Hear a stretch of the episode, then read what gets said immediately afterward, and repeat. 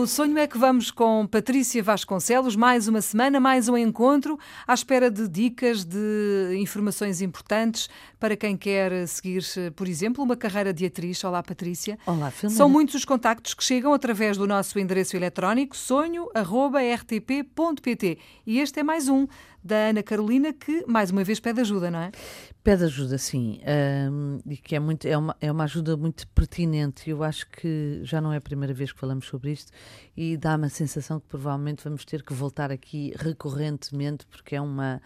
É, um, é, um, é, é todo um trabalho desta explicação e, e, e eu acho que faz todo o sentido. Então, Ana Carolina é atriz e está a tentar ter, obviamente, eh, acesso aos castings para ficção de televisão, uh, neste caso especificamente na área da televisão.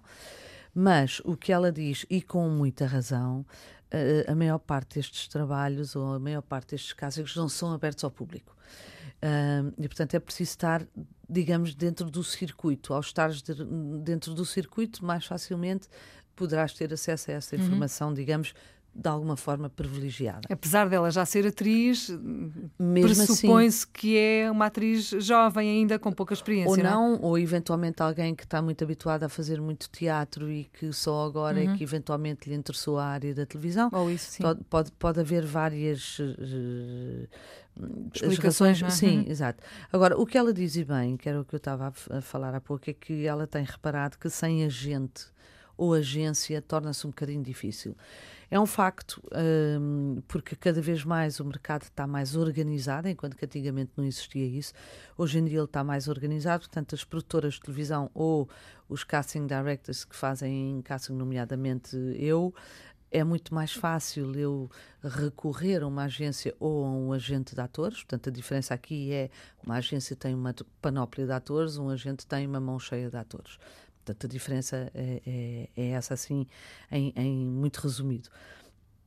Só que para ela poder ser aceite numa agência, provavelmente pedem-lhe que ela tenha experiência. Ora, ela não tem experiência, mas não pode ser. Enfim, está aqui uma pescadinha de rabo uhum. na boca.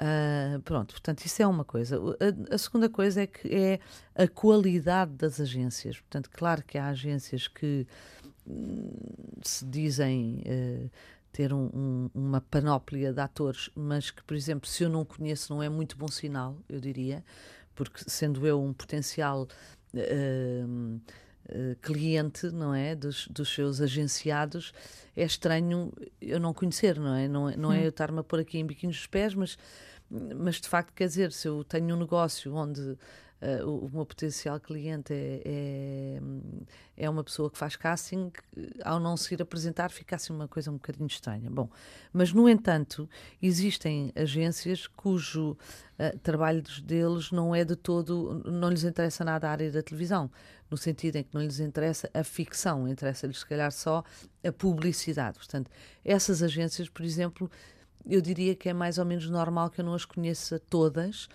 porque eh, eu hoje em dia já faço muito, muito, muito, muito pouca publicidade. E, portanto, ali arranjo, esta, esta explicação de porquê poder aparecer uma agência no mercado que eu não conheço. Bom, mas um, feito aqui este, esta, esta introdução para explicar assim um bocadinho por alto e muito por alto uh, como é que funcionam as agências, o que a Ana Carolina, sobretudo, quer falar e, e, outra vez vem-nos com esta questão muito pertinente, que é a questão das percentagens cobradas pelas agências.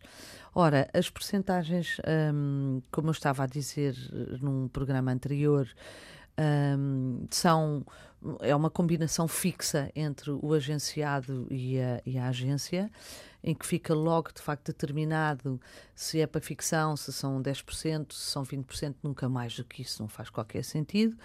E um, ou trabalhos em televisão ou trabalhos em cinema. Pronto, isto é uma coisa. Hum. Mas, de facto, eu no, no, quando falei sobre este assunto, não toquei na parte da publicidade. A parte da publicidade, a percentagem é muito maior. Um, eu prefiro não deixar aqui já assim uma coisa muito muito certa de quanto é que é as percentagens, mas é uh, um bocadinho maior Mas se que... calhar os valores também são mais elevados, não é? Exatamente. Não, e, é, e é um trabalho completamente diferente, é uma negociação diferente, hum, são, são coisas mais pontuais, enfim, é, um, é todo um, um dia poderíamos é outro falar mundo, sobre não é? são- é, um, é um outro mundo, sim. Agora, e para terminar aqui, que eh, a minha resposta à Ana Carolina já vai longa, eh, claro que estamos sempre aqui à disposição de poder mandar mais um e-mail e podermos dedicar-lhe mais, um, mais um, uma rúbrica, mas hum, o que ela diz aqui, e, que é sempre uma coisa que me faz um bocadinho confusão, que é hum, se não é de facto o, o ideal submeter os dados através de formulários, então o que é que é mais eficaz? Eu sou sempre apologista que o mais eficaz é as pessoas conhecerem-se. Sobretudo quando se trata de, hum, de alguém a quem a Ana Carolina vai confiar e vai entregar eh, a responsabilidade de a vender, entre aspas, acho que não me parece de todo que um formulário, uma coisa tão, tão Fria, e distante, não é? Exato, resulta. Portanto, o melhor é cara a cara, é ir lá, Exatamente. bater à porta e Exatamente. apresentar-se. Exatamente. Muito bem, obrigada, Patrícia. São os prazer. esclarecimentos eh, sempre à sexta-feira por aqui. Pelo Sonho é que Vamos, também disponíveis através do nosso endereço eletrónico. Caso tenha perguntas para fazer, dúvidas para tirar, a Patrícia esclarece sempre à sexta-feira neste endereço eletrónico sonho.rtp.pt. Até para a semana. Até para a semana.